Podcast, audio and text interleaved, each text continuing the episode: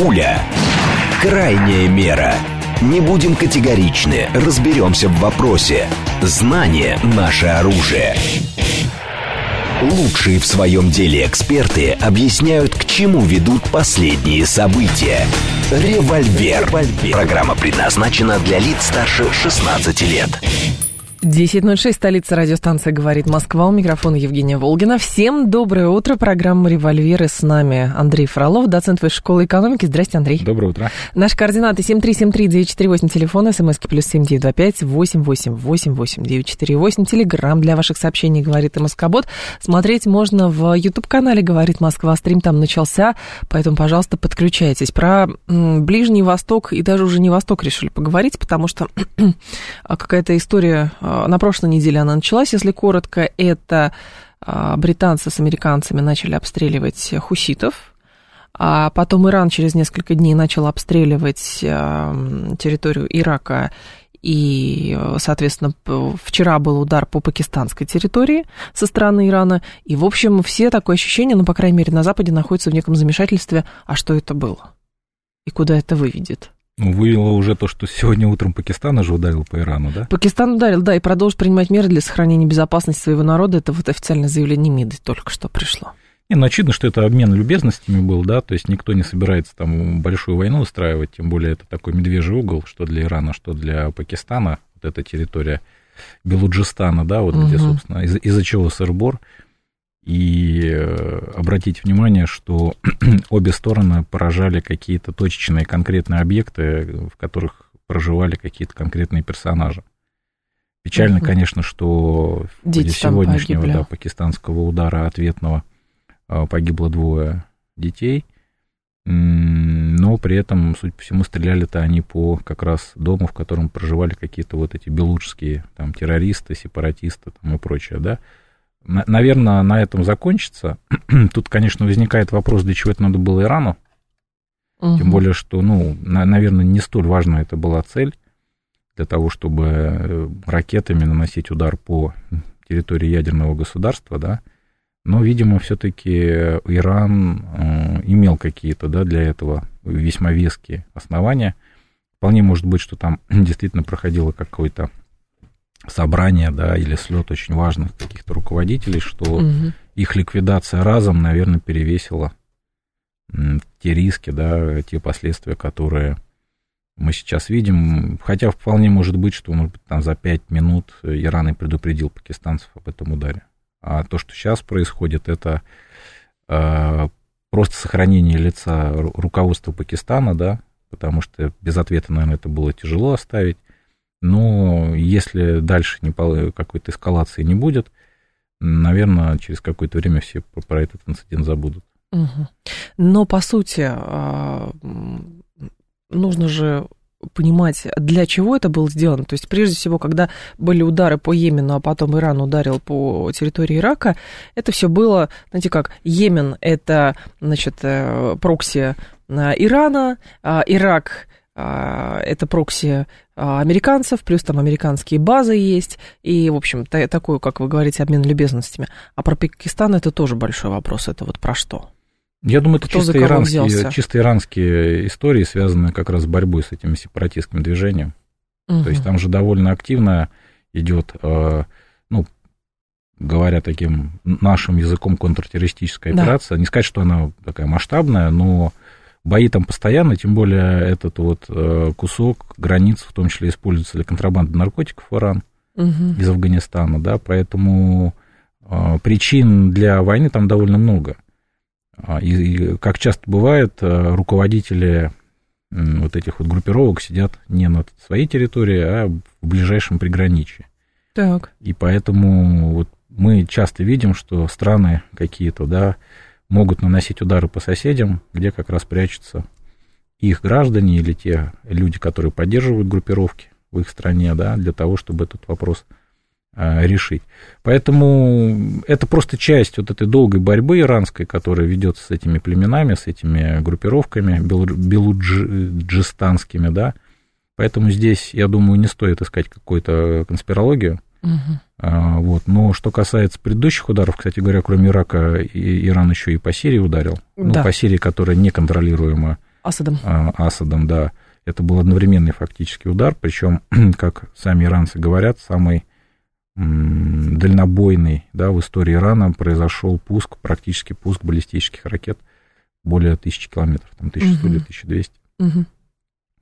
И здесь, мне кажется, э, все-таки вот в этом случае, да, в случае с Ираком и в случае с Сирией, я подозреваю, что это уже был, конечно же, месседж Ирана э, крупным игрокам, в первую очередь Соединенным Штатам, Ира, э, Великобритании, ну, в меньшей степени, очевидно, что британцы здесь выступают не самостоятельно, да, и Израилю. Угу. То есть я думаю, что это была наглядная демонстрация того, что у Ирана есть силы, возможности и желание нанести удар баллистическими, современными баллистическими ракетами по территории Израиля. Но хорошо, как на это могут отреагировать э, в том же самом Израиле? Они же не сворачивают свою операцию, точно не сворачивают. Они как э, говорили, что Иран там главный враг, а так и продолжат говорить.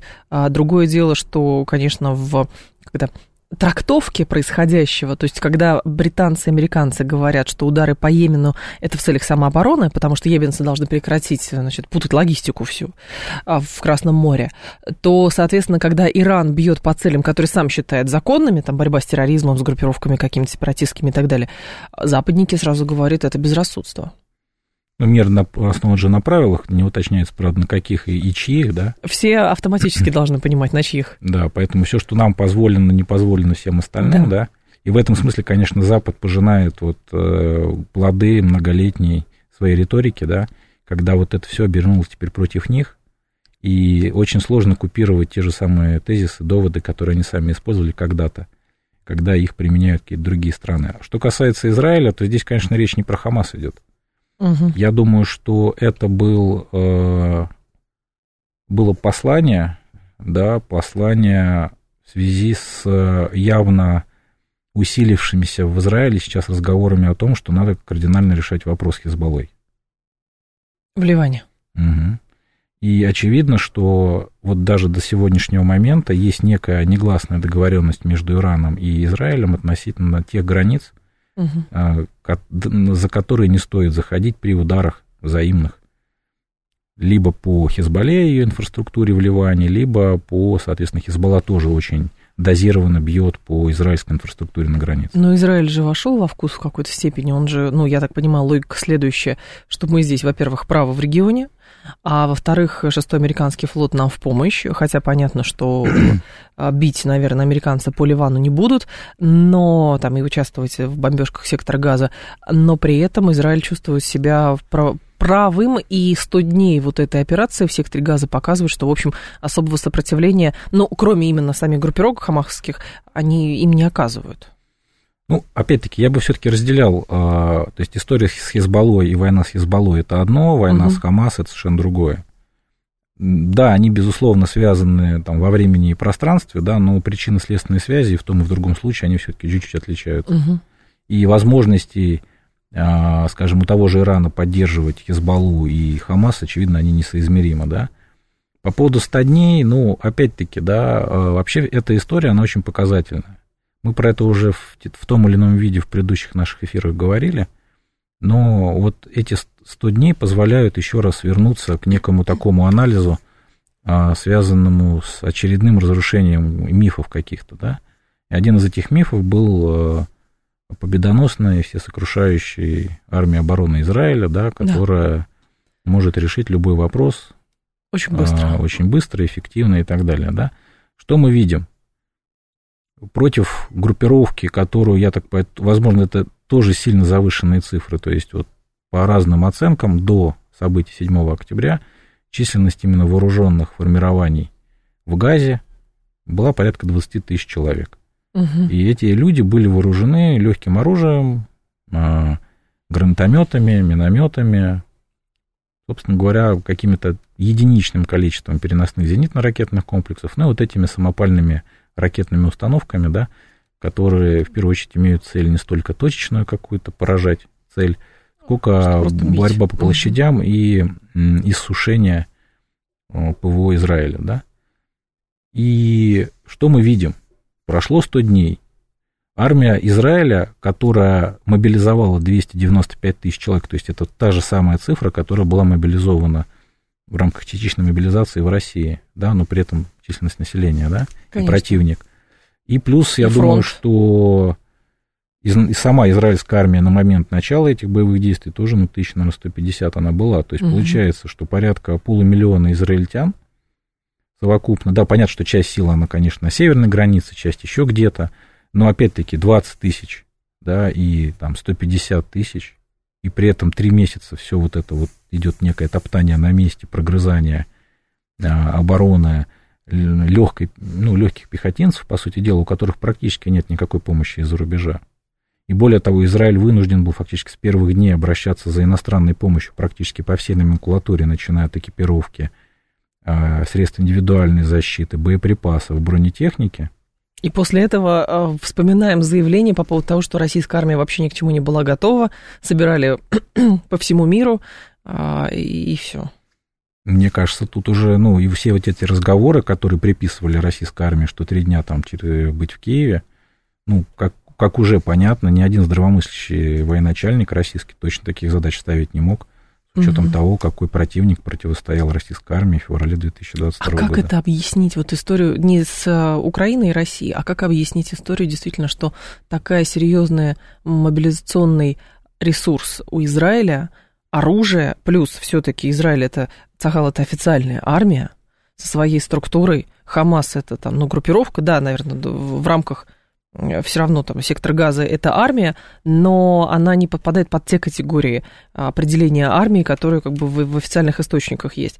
И при этом они умудряются. Причем умудряются так, что бить по танкам, а, что-то, как планировать целые операции, выбивать в том числе а, Цахал оттуда. Как это работает?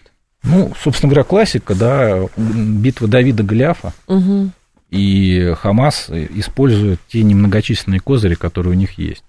Понятно, что ну, Хамас изначально, они не могли не понимать, что они обречены с военной точки зрения, что их э, ну, рано разобьют. или поздно в военном отношении их разобьют. Это вопрос только времени, да. Угу. Ну, собственно говоря, как раз Хамас-то за время-то и бьется.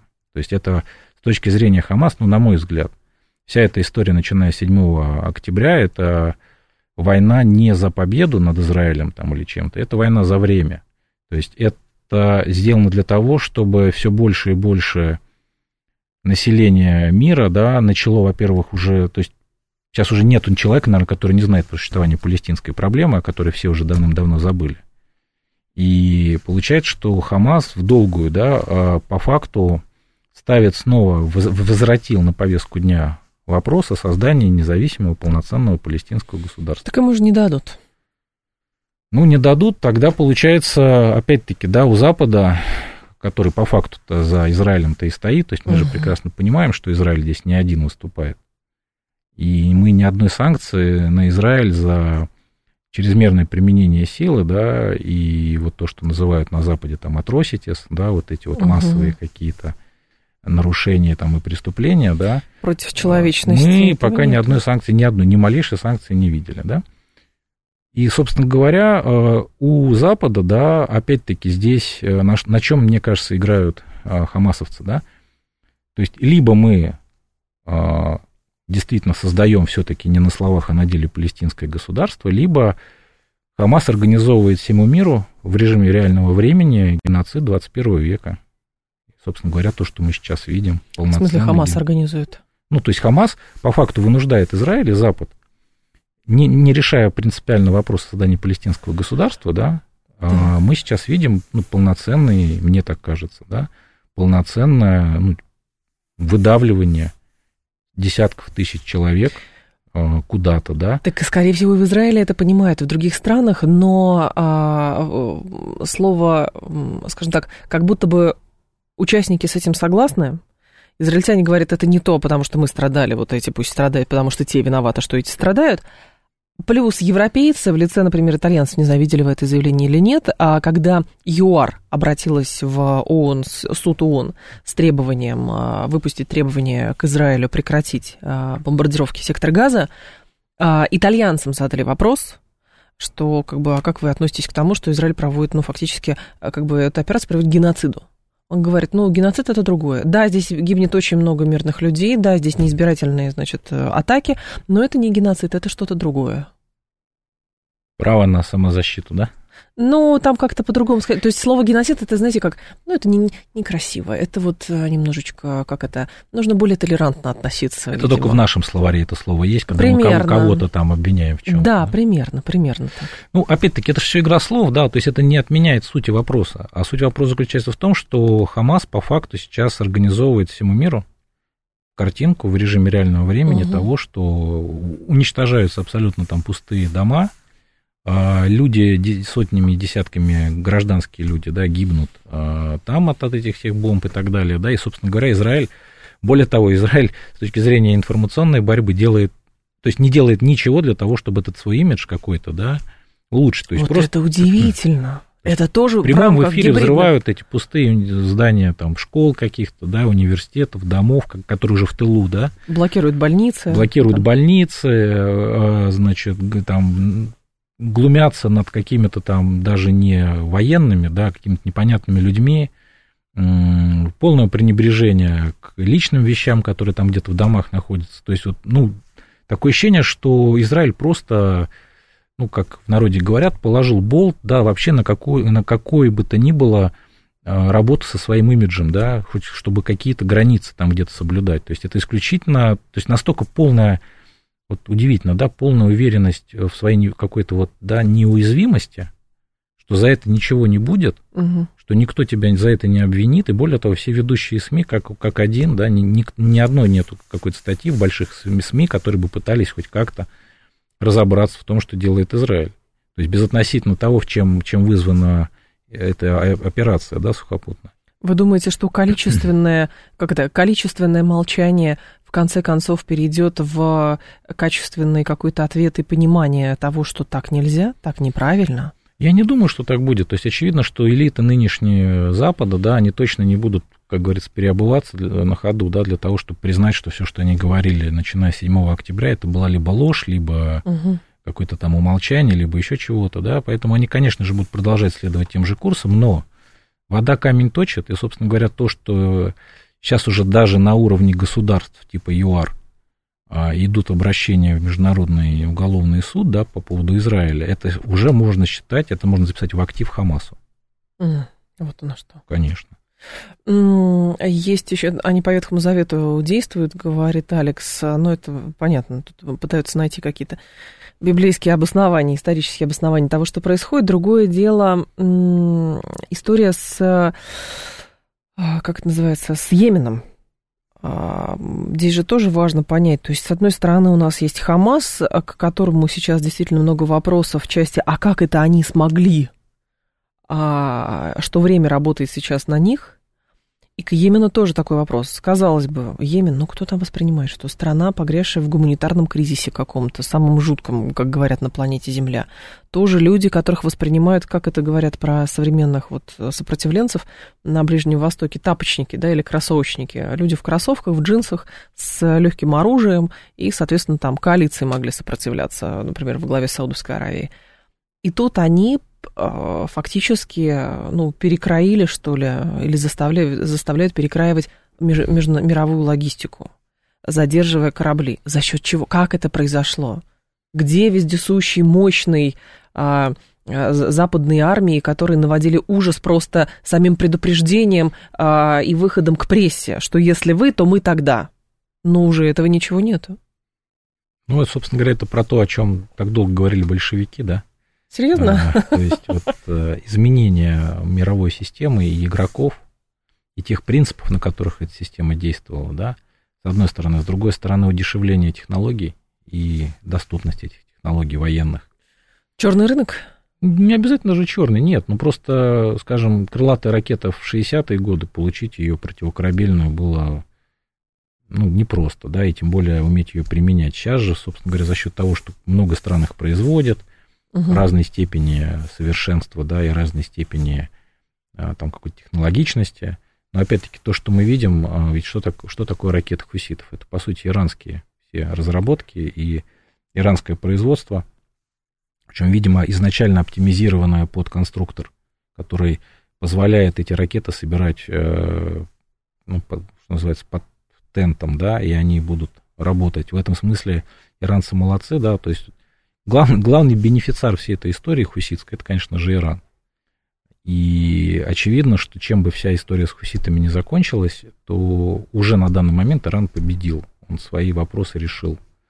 И, видимо, Иран, как ни странно, да, все-таки древняя цивилизация. Угу. И, видимо, внимательно читают умные книжки. Да, и одна из этих книг это Суньцзы, да, да военное искусство, иску, войны. искусство угу. войны, и, соответственно, Лидл стратегия непрямых действий, да, который является, ну, скажем так, западным изложением тех же самых идей. Да? Так там и в предисловии цитаты Суньцзы в этой книжке. Поэтому айранцы, видимо, очень были хорошими читателями, да, и вот, собственно говоря, все, что происходит, как ни странно, да, начиная от Хамас, заканчивая хуситами, угу. это все про то, что по факту а, Иран добивается очень многих своих задач, не вступая в прямое противоборство с теми же Соединенными Штатами, с, теми, с тем же Израилем. Ну вот, правда, с Пакистаном не вышло, да, но там все-таки и игроки помельче, то есть там как раз история немножко про другое. Угу.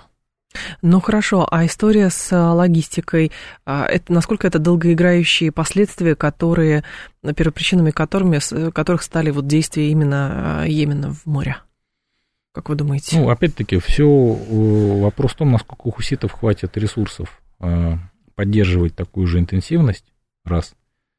Два, вопрос в том, насколько все-таки Соединенных, Соединенные Штаты и Великобритания и Израиль будут все-таки вынуждены от каких-то точечных ударов а, переходить к непосредственно уже длительным каким-то операциям, угу. чтобы уже контроль над какой-то территорией брать. Но заходить, я думаю, что заходить они не рискнут. А пока не будет контроля над береговой чертой, откуда пуски совершаются, да, то вот эти все удары по пустыне, да, по каким-то там постройкам, Бесполезно. они не окупают э, стоимость средств поражения, которые Соединенные Штаты и прочие выпускают. К применению ядерного оружия могут прибегнуть, как вы думаете? Нет. Американцы? Нет? Mm-mm. Mm-mm. Почему? А куда стрелять? Ну, не знаю, вот по береговой инфраструктуре, например, с воздуха чем-нибудь. Нет? Mm. Почему? Ну, американцы же как? Они, я думаю, не хотят войти в, историю как первая страна в 21 веке, которая, то есть они уже вошли в историю как первая и единственная страна в 20 веке, которая применили ядерное оружие. Несмотря на всю безбашенность нынешнего руководства Соединенных Штатов, да, они точно, я думаю, в их планы не входят войти в историю, как еще и те, кто первыми в 21 веке применили ядерное оружие. Угу. Тем более по тем целям, которые точно этого не заслуживают. И по тому поводу, который явно не требует применения ядерного оружия. Хорошо, вынудить Саудовскую Аравию возобновить работу коалиции. Саудовцы на это не пойдут, потому что они поняли, это для них болото. Они и так из этого болота с трудом вылезли, чтобы сейчас снова туда заходить. А, Израиль создал армию, был готов к войне, сектор газа палец о палец не ударил. Почему такая беспечность, говорит Марина? Так практика показывает, что как раз в секторе газа Хамас-то ко всему готовился, а Израиль-то как раз и не готовился. Он готовился, возможно, но к чему-то другому. А, ну, каким-то ограниченным операциям, которые до этого были. Да. Наверное. А, давайте после новостей продолжим. Андрей Фролов с нами, доцент Высшей школы экономики, программа а, «Револьвер», и через 4 минуты вернемся. Пуля. Крайняя мера. Не будем категоричны, разберемся в вопросе. Знание – наше оружие.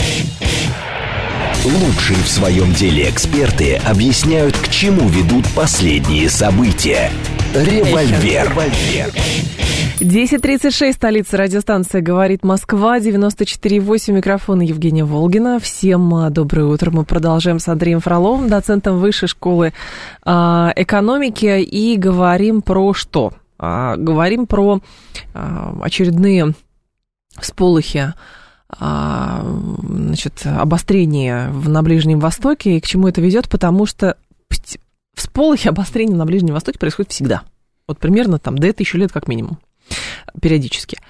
И, соответственно, каждый раз в последнее время говорят, ну все, теперь это точно Третья мировая, оттуда начнется, теперь это вот точно что...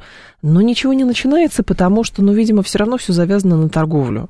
Все равно многие понимают, что если большая война на Ближнем Востоке, прям вот по самой, если жестить, самым лютым образом, то, соответственно, это перекрытие проливов, э, это там блокировка морей, всего на свете, и, естественно, это полностью разрушение мировой торговли, а это мы уже видели, и никто на это, в принципе, не пойдет. Ну, давайте так, во-первых, а, термин красивый, Третья мировая, да? Да. Но проблема в, уже э, следующий шаг проблема в психологии, да, то есть мы когда словосочетание мировая война употребляем, мы же все книжки читали, в школе учились, и, значит, мы представляем, что это будет что-то а там Первая мировая война или Вторая, Танковые то есть миллион, сражения, миллионные, миллионные там, армии, да. вот это все. А кто да. сказал, что Третья мировая война, она будет именно такая? Ну, привычка мышления. То есть мы пытаемся некие да, паттерны из прошлого пытаться натянуть, и вот если нам мы видим, что ага, тысяча танков где-то собралась, все точно, Третья мировая война, да, а вполне может быть, что историки будущего Третьей мировой, войны, Третьей мировой войны назовут нечто, что уже происходит, но совершенно в другом каком-то виде, но с точки зрения влияния на мировую систему и на историю, вполне может быть, что вот это вот как раз этот процесс, он окажет может быть точно такое же влияние, да, как и предыдущие мировые войны, просто это будет в другом немножко виде происходить. Наверное, сто, стоит не по внешним каким-то форм-факторам, да, наблюдать, а по результатам. Ведь э, в чем был результат первой там, и второй э, мировых войн? Менялся э, гегемон, да, мировой, э, раз, э, появлялись новые государства, распадались старые государства, да, и вырабатывалась какая-то система безопасности. То есть э, в случае Первой мировой войны Вашингтонский договор, да, все, что касается там гонки вооружений, а все, что касается Второй мировой войны, там не буду перечислять, да, угу. между там Соединенными Штатами и Советским Союзом. Ну и, э, наверное, особенностью Второй мировой войны стало появление некого там нового, да, всесокрушающего оружия, которое тоже стало фактором э, мировой политики международных отношений. То есть, исходя из этого, то есть, если смотреть не на внешние признаки, а на результат, то, наверное, мы можем говорить о том, что Третья мировая война закончилась, да, все-таки это уже некий законченный процесс, если мы видим, что какие-то государства распались, создались какие-то новые государства, да, или появилось нечто такое, э, некое явление, некий предмет, да, не, некое оружие, которого до этого не было, но которое обладает какими-то там сверхъестественными способностями, да, которые полностью могут там менять Э, соотношение сил между государствами. То есть э, можно предположить, что какие-то признаки того, что уже идет Третья мировая война, в принципе, есть. Возможно, да, но мы поймем, что мы были в Третьей мировой войне, да, если предположить, что это просто как явление будет по признакам что-то такое новое, Понятно. мы только сможем уже по результатам понять, что мы были в Третьей мировой. Ведь а, опять-таки, да. да, если я вас перебил, угу. ведь э, Первую мировую войну же во время самой мировой войны, Первую мировую войну же никто не называл. Ее назвали Великая война, да, в России называли Вторая Отечественная война, опять же пытаясь найти какие-то образы в прошлом, да, и только уже потом ее назвали Первой мировой войной, когда уже собственно говоря, стали понятны масштабы ее, да, и главные результаты стали понятны. Да, это я помню, что из-за уроков истории в школе все-таки была тоже определенная путаница между Великой Отечественной войной и Отечественной войной. И это, на это обращали внимание как раз грамотные преподаватели истории, что это все-таки разные, разные войны, и стоит здесь видеть разницу. Другое дело по поводу, значит, а, как это, предлогов для того, чтобы это вот к Западам, мы возвращаемся к Израилю, к Западу, а, на протяжении конца, ну, нет, 90-х годов до а, десятых, наверное, середины десятых годов Соединенные Штаты Америки, объявляя или мотивируя свои какие-то интервенции, значит, готовя какие-то интервенции, они весь мир привлекали к тому, там, ну, страшный Хусейн со своей со своим оружием биологическим. Значит, арабские войны, потому что там тоже сплошные, кто там, сатрапы, нужны демократы. Кто-то еще. А с Афганистаном там отдельность борьба с терроризмом. А теперь, насколько я понимаю, потому что нет эффекта от их информационных кампаний, объясняющих те или иные какие-то события, или нет информ... никакого эффекта от значит, попыток Израиля объяснить, что они делают, просто, ну вот мы считаем, что так надо. А почему они потеряли а, навык того, чтобы объяснять, почему что-то у них происходит или что-то они решают делать, или им просто перестают верить? А я думаю, тут опять. Вот... Так как мы с вами про гибридные войны много говорим тоже, я думаю, что это вот как раз в тему. Знаете, вот э, есть такой феномен в жизни, да, когда э, вот вроде вопрос, он простой, да, ну, казалось угу. бы, но ответ на него, он в разы, да, там, кратно сложнее, чем сам, да, сам вопрос. Э, по поводу, почему так происходит, да, я думаю, причин для этого очень много. Как ни странно, одна из них, вот буквально вчера, что ли, мне попалась такая, такой забавный график, снижение, что в американских университетах уровень IQ снижается на 0,2% ежегодно у студентов, а, начиная со второй половины 20 века. Почему? Ну, это, это, это как бы статистика, да, да. то есть а, люди глупеют, да, там, не знаю, по каким причинам, это уже другой вопрос. А что это означает? Что те люди, которые приходят к власти сейчас на Западе, если предположить, что эта тенденция не только для американских вузов актуальна, но и для прочих, да, подозреваю, что там примерно везде одно и то же. Угу.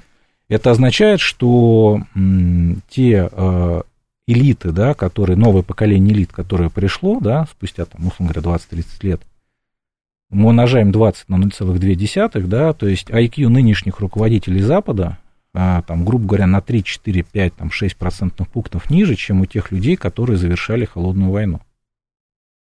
Так. То есть они просто глупее.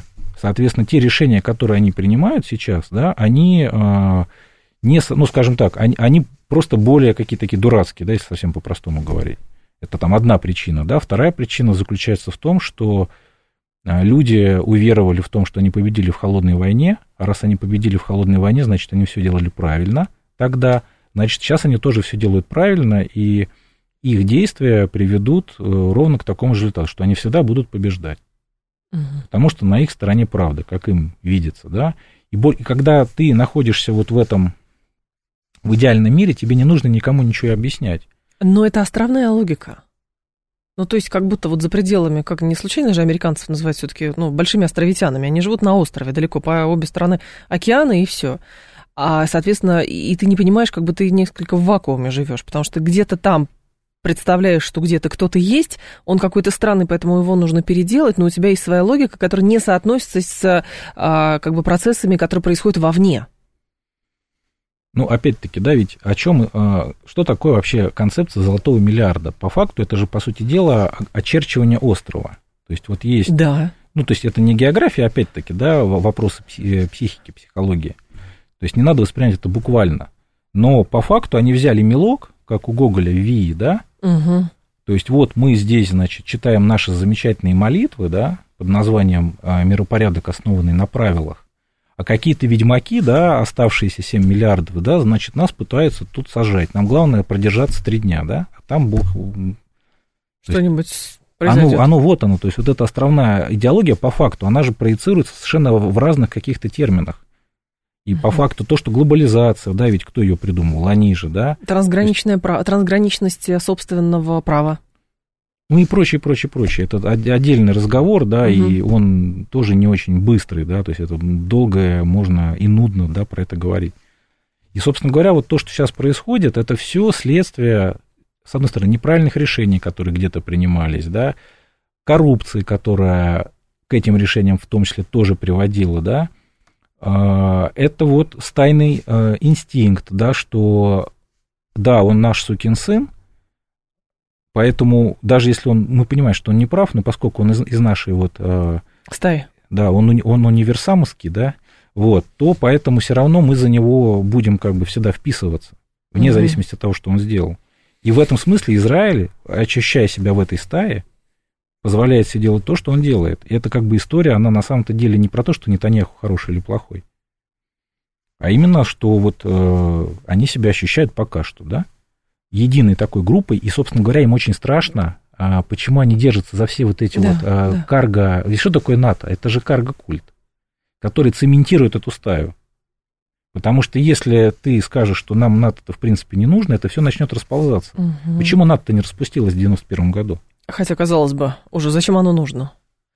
Ну, потому что, во-первых, бюрократия должна получать деньги, торговать рисками продолжать. Поэтому была следующая Югославия, потом все, а куда? Ну, а потом все остальные подросли, можно опять оправдывать, зачем вам нужно плодить гораздо больше бюрократии натовской. Ровно Потом для новых этого. волчат подтянули, да? Новых вот такая. Но хорошо, а где тогда признаки того, что все-таки почва из-под ног у них э, выбивается вот эти ос- ос- остальными для них э, дикими семью миллиардами? Ну, я думаю, в первую Шестью очередь, сейчас, э, да. опять-таки, мы немножко от военной тематики здесь уходим же, да? А, Хотя, наверное, не совсем. Ну, первое это экономика. То есть очевидно, что если мы посмотрим долю а, стаи этой, да, в а, мировом ВВП, скажем, 50 лет назад и сейчас, мы видим, Так. что вот эта вол- волчья, во- волчья доля, да, она ум- уменьшается. Мгм. Соответственно, силы добра, они наращивают свой вес в мировой экономике. Это первый момент. То же Так. самое с валютами. Кто еще 20 лет назад мог на полном серьезе рассуждать о том, какая доля в межстрановых расчетах у юаня того же, да? Или что Саудовская Аравия будет заключать с Китаем контракты на поставку нефти в юанях, да? Или с Индией в рупиях. Никто это не мог представить. А, Второй момент, да. Третий момент, все-таки идет э, диспропорция по населению.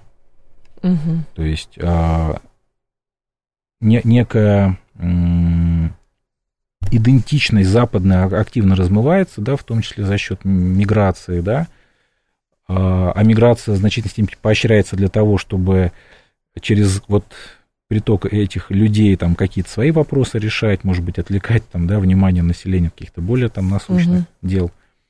Военщина. Военно, это, опять же, технологии, то есть вот этот гэп технологический, да, между Западом и не Западом, он тоже, опять-таки, да, взять тот же Китай в военном смысле, Китай 20 или 30 лет назад и нынешний, совершенно разные с военной точки зрения или военно-технологической точки зрения державы. Появляются новые военные державы, тот же Иран, а, та же Южная Корея, да, тот же Пакистан. Соответственно, технологии, о чем мы говорили, в принципе, да, становятся более доступными, более дешевыми. Вон на Алибабе сейчас можно чуть ли не баражирующий боеприпас купить. Да, И ничего с этим сделать они не могут. Опять-таки, да, собственно говоря, явно хромает а, столб их а, какой-то силовой, силовой борьбы в виде санкций. Когда ты санкции накладываешь на какую-нибудь маленькую страну типа Югославии, да, или Сербии, это работает. А сейчас Россия по факту уже второй год показывает, что санкционный барьер, он, а, в принципе, Преодолим. его можно преодолеть либо за счет просто какой-то, ну, выстраивания каких-то схем, либо же за счет, что называется, импортозамещения, причем не обязательно своего, а покупки нечто похожего, но в том же Китае или там еще где-то, да, или там у Мгм. КНДР. Ну, как раз американцы-то пытаются, их логика какая? Первичные санкции не очень работают, поэтому мы будем давить мелкие государства, чтобы они, значит, не поставляли что-то, не были посредниками. Но, опять же, практика показывает, что сколько санкций не накладывай, та же самая Северная Корея ракеты запускает. Но остается только дезавуировать ее роль через а, а, СМИ, говоря, что, видите, два диктатора, значит, договорились, один другому помогает, и третий еще иранцы тут. Ну, вот это как бы остается только информационная кампания а, с а, обличительными эпитетами диктатура, а, что там еще а, есть э, какой-нибудь жуть, никого не слушают, недемократичный, ну и что-то такое. Ну да, то есть это идет некое заговаривание проблемы, да, А, забалтывание. её. заговаривание. ага. И самое главное, что они, конечно же, вот этими всеми словесными интервенциями, они в значительной степени вот весь вокабуляр свой, они очень сильно обесценились. Обратите внимание, те слова, которые вот нам, да, советским людям, которые родились в Советском Союзе, ну, мы их довольно серьезно воспринимали, там, геноцид, да, Ну да. там какие-то массовые чего-то. Сейчас они настолько их уже девальвировали, что сейчас вот, э, что называется, геноцид уже стал обзывалкой какой-то. Ты совершаешь геноцид, без всяких доказательств, да, никто не разбирается, из-за чего эти люди погибли, да, кто виноват в этом. И там во- военные преступления термин уже до дыр затерт э, и используется уже Мгм. исключительно в какой-то политической да, риторике. И это все, конечно, страшно, и это один из, наверное, из признаков, кстати, мировой войны, что девальвируется привычный набор каких-то терминов, описывающих феномены международных отношений, и мы явно в рамках уже пост, да, поствоенного какого-то мира, в том числе будем выстраивать и какой-то, видимо, новый э, аппарат уже терминологический, в том числе для того, Мгм. чтобы ну, по-честному описывать какие-то процессы. 7373948, телефон прямого эфира, 7373948 по коду 8495. Сейчас я еще телефонную машину перезагружу, сейчас она загрузится. Пока можете звонить, свои вопросы задавать. А слушатели возвращаются к военным а, делам в Ближнем Востоке. Две тысячи лет не могут решить проблем. Сколько можно а, издеваться, в конце концов, говорит Владислав. Ну и знаете, регулярно эти сообщения приходят, 21 век, а все люди пытаются решать вопросы войнами, как будто бы говорить не научились. Так мы же только что пришли к выводу, да, что одна из проблем да. то, что говорят и не понимают друг друга. Вроде слова одни и те же, да, но каждый видит в них что-то свое. Нужен явно новый какой-то блок а, что называется, лингва франка, там, да, я не знаю, там еще какой-то, да, новый язык, который бы все принимали и который бы а, соответствовал происходящему. Угу. Другой вопрос от слушателя. Если IQ в США такой низкий, почему они развязывают прокси-войны у наших границ, а не мы у их границ? Если мы такие умные, э, ну, понятно, там, почему такие бедные? А не потому, так уж и бедные, Нет, как раз, мне кажется, признак ума в том, что ты не лезешь в драку, да, а ты пытаешься добрым словом да? А, да, решать проблему. Ну, то есть, чем умный человек отличается от хулигана, да? Он за палку не берется. Да, он пытается, значит, там, призывать э, к милиции, да, я сейчас милицию позову, да, я снимать на камеру, звонить еще куда-то, а хулиган сразу бьет дубиной, да? Слушаю вас, здравствуйте, алло. Здравствуйте, Георгий зовут. Скажите, пожалуйста, вот, э, например, британцы сейчас будут поставлять ракеты 500 километров потом могут быть тысячи, потом две тысячи. Если их не спугнуть, то есть нам не повысить ставки, то, в принципе, их все устраивает. Спасибо. Спасибо. Это, видимо, про поставки помощи э, Украине. Ну, опять-таки, да, во-первых, англичане, может быть, и рады были бы поставить там 2000 километров, но у них таких ракет нет, точнее, у них есть томогавки, но они американские, да, и они корабельного базирования. А, собственно, ну, мы видим, что, опять видите, мы все-таки на украинский конфликт все-таки съехали, да. Ползучая эскалация идет, к сожалению, да, то есть каждые полгода или там каждый квартал мы видим, а, что Запад поставляет Украине нечто новое, чего не поставлял до того, и с более какими-то там а, разрушительными характеристиками, да. Угу. И сейчас явно на повестке дня поставка именно боевых истребителей, боевых самолетов, носителей как раз вот этих различных ракет. И я думаю, что, конечно же, если это будет F-16, то там не только всякие скальпы и Storm Shadow будут, а вот и уже американские ракеты с дальностью как раз примерно 500 километров. Эм, ну, опять-таки, да, уже Россия много раз показывала, как на все это она реагирует, то есть просто продолжает уничтожать носители, и продолжают бить по тем складам, по тем центрам, где все это оружие складируется, собирается там и прочее. Поэтому я думаю, что для нас принципиально получение каких-то дальнобойных ракет мало что меняет, потому что все-таки явно а, есть некий, все-таки он пока угу. еще действующий запрет, да, то есть мы не видели ни одного скальпа Storm Shadow, который бы прилетал по территории именно, что называется, России до 2014 года. А, то есть, э, и в этом смысле иметь ракету с избыточной дальностью имеет смысл только, например, для ее большей защищенности, скрытности. Например, если у, у украинцев будет ракета с дальностью тысяча, полторы-две, они могут стрелять уже от границы с Польшей, например, соответственно, ну, да. оставаясь неуязвимыми, например, или малоуязвимыми для наших ответных ударов. А, слушатель говорит, все равно придется лупить по ним почем зря, потому что а дальнобойность будет увеличиваться, и, и что? Ну, почем зря никто лупить не будет, потому что мы явно... Чем, например, российское СВО отличается от операции «Железные мечи» израильской, да? То есть да. мы как раз почем зря не бьем. Никто столько не сделал про, как бы для того, чтобы в мире посмотрели несколько иначе на проведение специальной военной операции, как Израиль, проводя свою операцию «Железные Нетаньяху, мечи» в секторе агент Газа. Путина. А, Нетаньяху, агент Путина, это 7373948, телефон прямого эфира. Слушаем вас, здравствуйте, алло, пожалуйста. Здравствуйте, Евгений да. Андрей. Андрей, да. ну вот вопрос на Украине, когда там все в конце концов закончится и с какими результатами? Я думаю, что если бы я мог дать ответ на этот вопрос, я бы был бы, наверное, главным выступающим в Давосе, да, причем меня бы просто все бы то не, не знаю, не знаю, когда все это закончится, да, очень сложно давать какой-либо прогноз. потому что ситуация, она действительно очень динамически развивается, и мы можем увидеть как, наоборот, какое-то длительное, да, то есть вот то, что называется позиционный кризис, позиционный тупик, а можем увидеть какой-то динамический обвал ситуации, резкую динамику, например, после того, как у Зеленского официально закончится его президентский срок.